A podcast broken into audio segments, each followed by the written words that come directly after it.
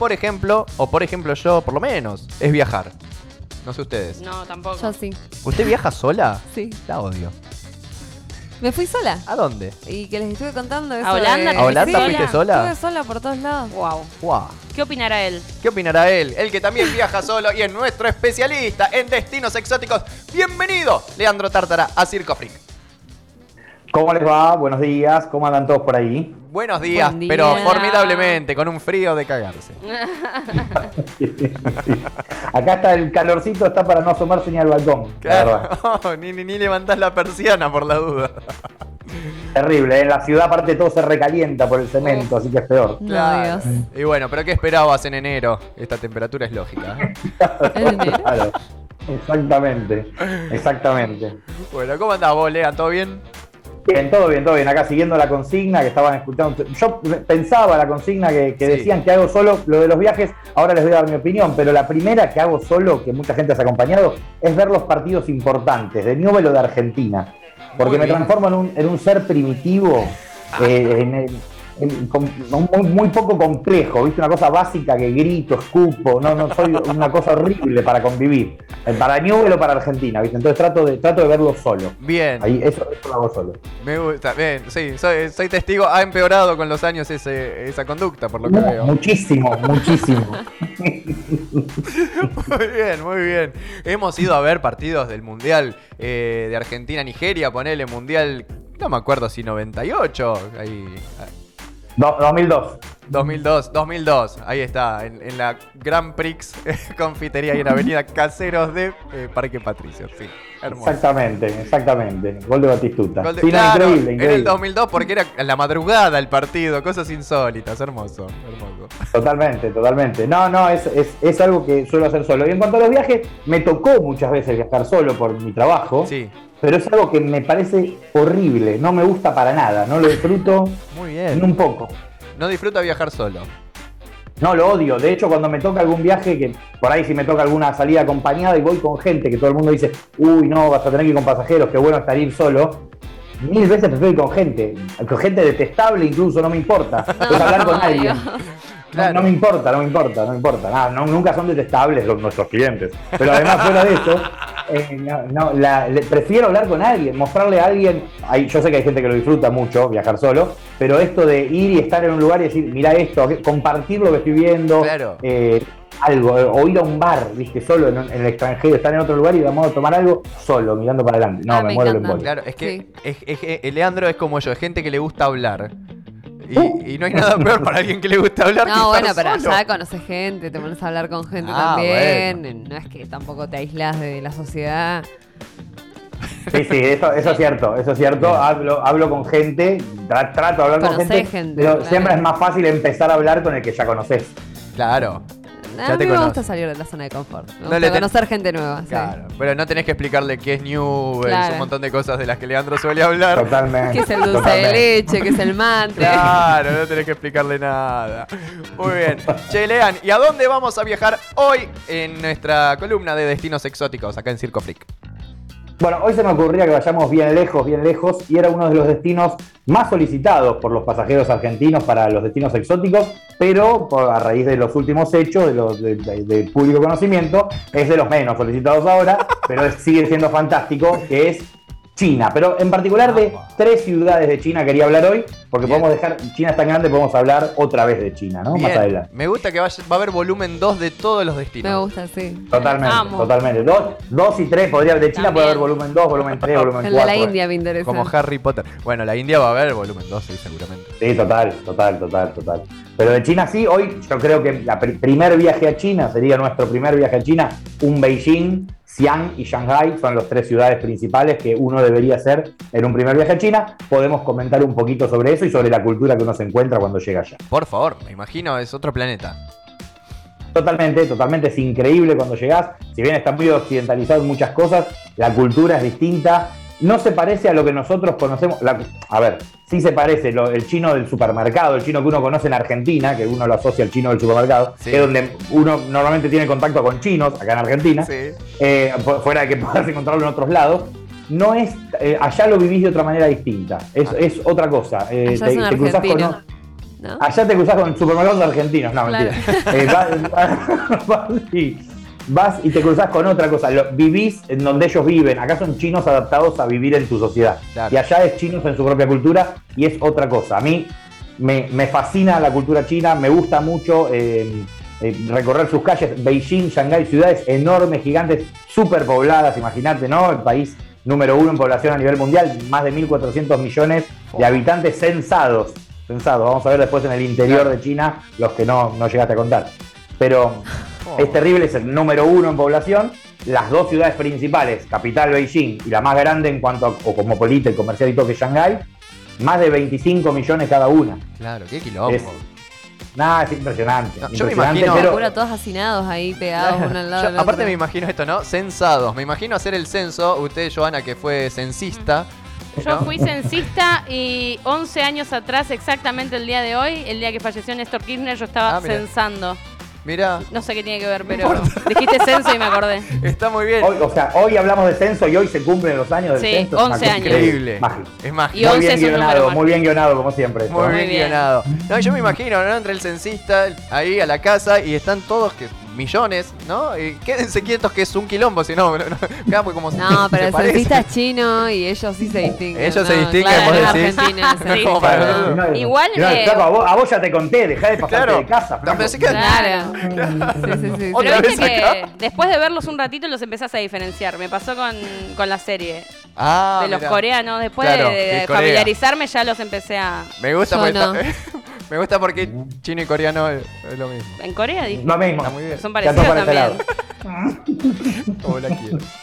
Muy bien. Eh, Nos llega a escuchar un chino y nos No demanda nos por xenofobia No, los o queremos. algo mu- raro. No, está muy bien. Está muy bien, debería. No, en, ge- en general el argentino asocia todo para aquel lado, China, Tailandia, Asia, todos chinos. eh, Asia es todo chino, o, o todo ponja, depende cómo le gusta decirlo, eh, pero sí, por supuesto que no se parecen, las culturas son En lo distintas, más mínimo. y cuando empezás a involucrarte un poco más, eh, hasta los ves parados y decís, este es chino, este coreano, este es japonés, Claro. en la ropa, en la cara, le empezás a encontrar la... Hasta después, diferencias. diferencio, yo te diferencio, mirá el nivel de especialización que llegué, a un malayo de un tailandés, por ejemplo. Ah, muy bien. Muy bien. ¿Qué características tiene un malayo y un tailandés? Mira, por radio sería muy difícil, porque te tendría que dibujar. Y aparte, eh, lo que, todo lo que vaya a decir, probablemente Daniel y Nadie va a ser un problema terrible. Ah, muy pero, bien. el- Entonces, eh, ahí. pero sí, son características físicas que sería generalizar burdamente eh, y que nos van a insultar. Si no, conviene que no. Está muy no bien. sé si hay malayos, muchos malayos escuchando el programa, pero por la duda. Desconozco, nunca se sabe, ¿viste? Por ahí No, no, no, se nunca escucha. se sabe quién nos está escuchando por las dudas. Bueno, muy bien. Entonces, tenemos Beijing, Shanghái. ¿Y cuál es la tercera ciudad? La tercera ciudad es Xi'an, que se escribe con X, Xi'an, que en realidad a nivel relevancia de ciudad de nombre, por ahí no tiene tanta, pero es turísticamente donde están el ejército de los guerreros de terracota, que es una Ah. de las nuevas maravillas, las maravillas que se agregan a las siete conocidas, Tremendo. que Sí. es impresionante. Turísticamente es un lugar imperdible como primer viaje a China. Bien, esto de, de los guerreros de terracota. Gran palabra. Eh, Me encanta la palabra hermosa, terracota. Terracota. Fantástica, decía, fantástica. Eh, ¿Cómo es el tema ese? ¿Encontraron un ejército es eh, oculto? ¿Cómo es que estaba? ¿Cómo es la historia? La historia está buenísima. Yo tengo la suerte, además, de haber ido hace muchísimos años por primera vez y tener firmado el libro de los guerreros de terracota por el viejito, que bueno, ya no está más, pero era un viejito en ese momento que encontró la primera cabeza enterrada. Ajá. Eh, es horrible lo que acabo de decir, pero bueno, en- encontró esto. El, fue, el tipo estaba haciendo un pozo para hacer un aljibe en el patio de su casa y de repente encontró una cabeza de terracota Sí. y empezó a encontrar más, empezó a encontrar más y la, la rompía porque pensó que era algo demoníaco, alguien le había hecho un trabajo, una cosa rara, empezó a, a pensar. eh, y hasta que vino el gobierno chino, que encima es eh, comunista, es un comunismo medio occidentalizado, pero es un comunismo, Sí. le dijo, señor, córrase por favor, deje de romper esto, patrimonio histórico, la tierra es, del- es de China, no es del señor, Ajá. así que vaya a vivir a otro lado. Y al viejito lo pusieron a firmar libros en el Museo del Ejército de Terracota, que es un museo in situ, o sea, es- está, hicieron el museo donde están todavía excavando y siguen encontrando. Ah, mira, ahí está. Sí, sí, no. Acá sí, es estaba terrible. buscando porque. Es No, es impresionante. Son más de, cerca se calcula, más de 8.000 guerreros. Sí. Eh, cada uno, la característica, lo increíble, es que cada uno tiene una cara distinta. Están hechos en base a un guerrero verdadero de esa época, no en un molde. No claro. están hechos en un molde. Es, es impresionante. Alturas distintas. Unos tienen bigote, otros barba, otros no tienen nada. Unos rodete, otros no. Hay arqueros. Se conserva uno solo de los arqueros que está arrodillado. Eh, Es como la no, no, película es de la momia espectacular. 3. Claro. Bueno, eh, son, Está son basada en eso, ¿no? Claro, son los mismos. Exacto. ¿Y, y esto Exacto, que es fueron creados con qué motivo se, se hizo Bueno, eso? ellos son los, los, los guardianes o los cuidadores de la tumba de Qin Shi Huang.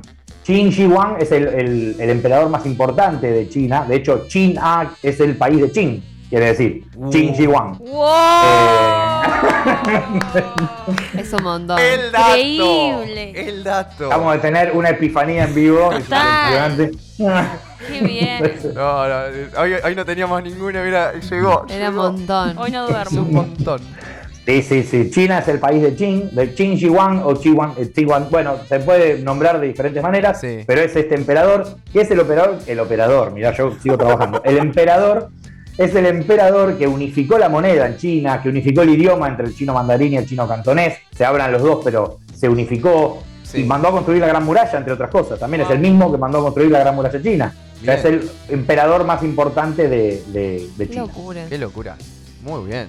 ¿Esto data Bueno, de cuántos este tipo, años? Me, me empecé a hablar del emperador y no te dije que eran los guerreros, que para Ah, qué estaban hechos sí. guerreros.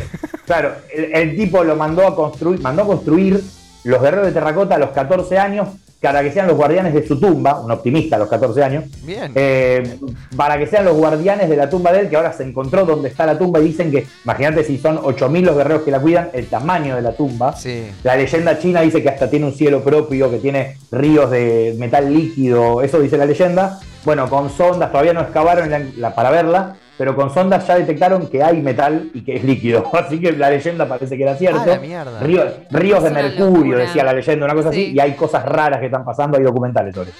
Eh, es, es muy bueno eh, y hay, hay que ver cuando se encuentre la tumba, o se abre la tumba, cómo es por adentro, porque debe ser una cosa. Y si sobreviven los que la abren, ¿no? Porque siempre pasan Claro. esas cosas raras de que empiezan a morir los que encuentran Claro. las tumbas. Las maldiciones.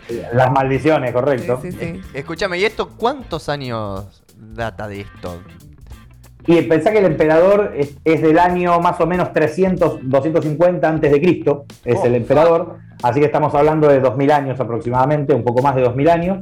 Eh, por eso es que la historia china eh, es, es realmente antigua y, Sí. y no fue el primer emperador, la historia china es, es muy, muy anterior a Qin Shi Huang. Eh, así que es esta, esta época, la época de la Gran Muralla, la época de, de- del, ¿cómo se llama? De los guerreros de terracota y todo, es como si fuera el, el siglo de oro griego, digamos, la época Claro. icónica del- de, de China. Eh, fue la verdad que increíble, con diferentes motivos, estaba la muralla, los guerreros de terracota, pero son obras que quedaron y que hoy turísticamente son muy, muy importantes cuando uno visita China. Bien, bien, bien, me encanta, me encanta. Destinazo. Eh, y en las otras ciudades, ¿con qué nos encontramos? Bueno, en Beijing básicamente cuando, ay, cuando se habla de Beijing y de Shanghái se habla como de la, de la China antigua y de la China moderna, la China del futuro y la China del pasado. ¿Es verdad eso que de un lado del río está la China nueva y el otro... ¿Sí? ¿Es así? Muy, muy, muy bien, No, pero muy yo- bien. yo Ah, me sorprendés día a día, me No, sorprendés cada una- miércoles. Una vez. Con estos datos. Esto, esto en Shanghái pasa, pasa en Shanghái, porque si vos mirás una foto de Shanghái del año 1998, no te digo de, de 2000 a.C., Sí. toda la parte que ahora es la parte de los rascacielos y los edificios, y la zona que se llama Pudong, que es la zona nueva, Sí. era pantano, no había nada, 1997, 1998, 1995. Se empezaron a construir algunos edificios, se empezó a ganar tierra a- al pantano, y ahora es lo que se llama la zona nueva, esto de Pudong, que son los rascacielos, no te digo lo más alto del mundo porque está en Dubái el más alto, el- Claro. el Burj Khalifa, pero son de los más altos que hay, es impresionante. Eso pasa en Shanghái. Eh, por eso esta parte moderna. Y del otro lado es la Shanghái antigua, la Shanghái de las películas de los, de los 60, de los 70, de Sí. Humphrey Bogart fumando dentro del, del hotel. Ese, ese- eso pasa del otro margen del río, que es el área del Bund, se llama, que es una zona hermosa. Te parás de un lado, sacas una foto a la orilla del otro y de los dos lados te gusta. Qué está bueno, está muy bueno. Qué locura. Eh, Eso es Shanghái, la del futuro. Beijing es la del pasado, pero no porque la ciudad sea vieja, o la ciudad también es súper moderna, tiene un montón de edificios, pero en Beijing es donde vas a ir a visitar, por ejemplo, el Palacio Imperial o la Ciudad Prohibida, que es para quien vio la película El último emperador, del chinito ese pelado que va corriendo por vieja la película. Bueno, ese es eh, dentro de la Ciudad Prohibida, ese es el Palacio Imperial que queda en el centro de Beijing. De hecho, el centro físico, geográfico, porque son cinco anillos, que son autopistas como circunvalación, como Rosario, Sí. y la, el del medio es la ciudad prohibida. Desde ahí empieza a crecer Beijing. Wow. Eh, Qué buen nombre para, afuera- ponerle una ciudad, ¿no? ¿Eh? Qué buen nombre para poner. Sí, sí. Sí, porque en realidad es un, es un palacio, pero tiene más de 9.999, en realidad no tiene más, tiene 9.999 habitaciones y no tendría 10.000 si tiene Claro. más de 9.000. Eh, sí, está, está calculada porque los números, yo creo mucho en los números, en la suerte, en la numerología, eh, y está calculado así. Y es enorme, es inmensa, por eso se llama ciudad prohibida, porque era la ciudad donde vivía el emperador, no se podía entrar, ahí vivía con todos sus equipos, etc. Claro.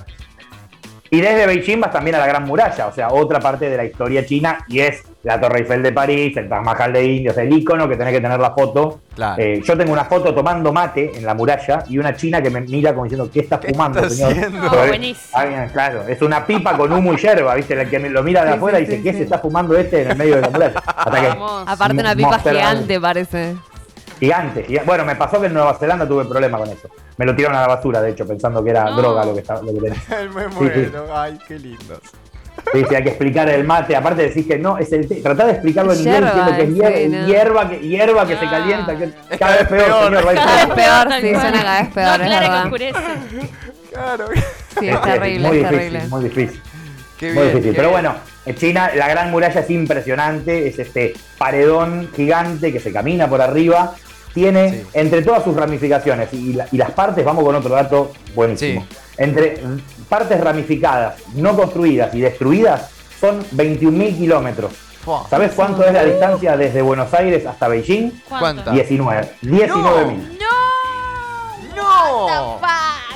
Datazo. O sea, si vos terminás de, con- de construir la Gran Muralla, pegás las ramificaciones y las tirás, Sí. es más largo que la distancia entre Beijing y Buenos Aires. Increíble. Mirá, es tremendo. Es tre- me voy en auto a Beijing y bajo antes de terminar la autopista. Mira, bien. una locura. Claro, exactamente. Exactamente. Va desde el mar, de, o donde está el famoso Kamchatka, ya que siempre ubicamos la Sí, geografía por el TEC, gracias, TEC. desde la zona de Kamchatka hasta el desierto de Gobi. Se mete para adentro, que también Gobi está en el TEC. Va, va hasta dentro del desierto de Gobi, de, de los pedacitos que va teniendo. Es increíble. Donde vos te pares, mirás para un costado y la ves perderse en el horizonte hacia la derecha, hacia la izquierda y hacia adelante. Pero es la misma que va y se pierde, que va y se pierde, y que va y se pierde. O sea, no son tres distintas. Claro. Es increíble, increíble lo que- cuando estás parado ahí arriba, el tamaño y lo imponente que es.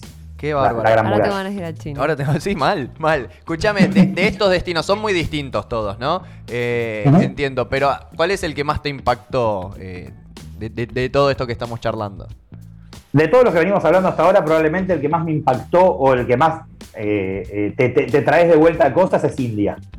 Por- No, no, por no, pero- digo de- de acá de China, de ah, China. de- ah, de me decía de todos los programas. No, no, de, no. de hoy, de, y, lo que, y la muralla es, es un ícono. Estás en Beijing y ves la muralla, los guerreros de terracota es fantástico. Xi'an, a mí la modernidad, eso depende del gusto de cada uno, pero a mí los grandes monumentos modernos no me emocionan tanto como ver por ahí algo Claro. histórico o ese tipo de cosas que me llegan más. Pero eso depende de cada uno. Claro. Eh, a mí la muralla me parece una cosa impresionante, porque encima está en, en un paisaje escarpado de montaña, o sea, todo es espectacular Todo. cuando vas a ver la muralla. ¿Es la cierto verdad que, que, es un cementerio la muralla? Que también. ¿Cómo? No te escuché. Que sí es cierto que es un cementerio? cementerio la muralla china, supuestamente. Eh, yo te diría que más eh, simbólicamente podríamos decir que fue un, no, no un cementerio en sí, porque en realidad lo que por lo que se construyó era para cuidar el avance, el avance de los mongoles, que después como quisieron pasar, pasaron. eh, y ahí viene toda la, la- la historia del Kublai Khan y etcétera. Ajá. Pero el, sí Qin cuando tenía alguna revuelta en algún pueblo, esto ya es ahondar un poco más en historia, pero sí cuando tenía algún pueblo que se le rebelaba, lo mandaba a construir un tramo de la muralla a los hombres del pueblo, entonces como que liberaba, descomprimía, y la mayoría de los que estaban construyendo eran en condiciones, imagínate que en, en- cuando hace Claro. frío, en, invierno nieva en la muralla, en la zona de la muralla, se morían de frío, eh, se lo comían los lobos, o, o mil problemas, y sí murió muchísima gente de China construyendo la gran muralla, entonces si querés podrías decir que es un cementerio porque en realidad mucha gente murió, probablemente Claro. los muertos estarán abajo de la construcción, puede Claro. pasar, pero no es que el- la muralla se construyó pensando en que sea un cementerio, Claro. eso no. No, no, tenía, tenía no. otro fin. Tenía otro fin. Hay que tener cuidado en invierno, eso que dije de que nieva, porque Sí. si vas en invierno a la Gran Muralla, te patinás y te vas haciendo curipatín hasta el desierto de Gobi y no te para nadie. No, Tenés- que, tenés que tener cuidado. No, normalmente no te dejan entrar. Así que es muy linda la foto de la muralla nevada, pero a veces no está tan bueno porque te la perdiste de caminarla y, de- Claro. y de, y de verla un poco porque no te dejan pasar. Porque es verdad que te patinás. Bárbaro. No, no, tremendo, tremendo. Me quedaría hablando. Buenísimo. Este sí, Quiero vamos, vamos a tener varios, China. varios episodios de China, porque me parece que hay un montón más para contar, eh, tanto de, la muralla, de, de Shanghái y, y- y- ¿Cuál era el otro? Ya se me fue. Xi'an. Xi'an. Xi'an. Así que me- lean nada, tremendo, tremendo. Eh, podemos seguir el- la próxima semana, si querés, con China.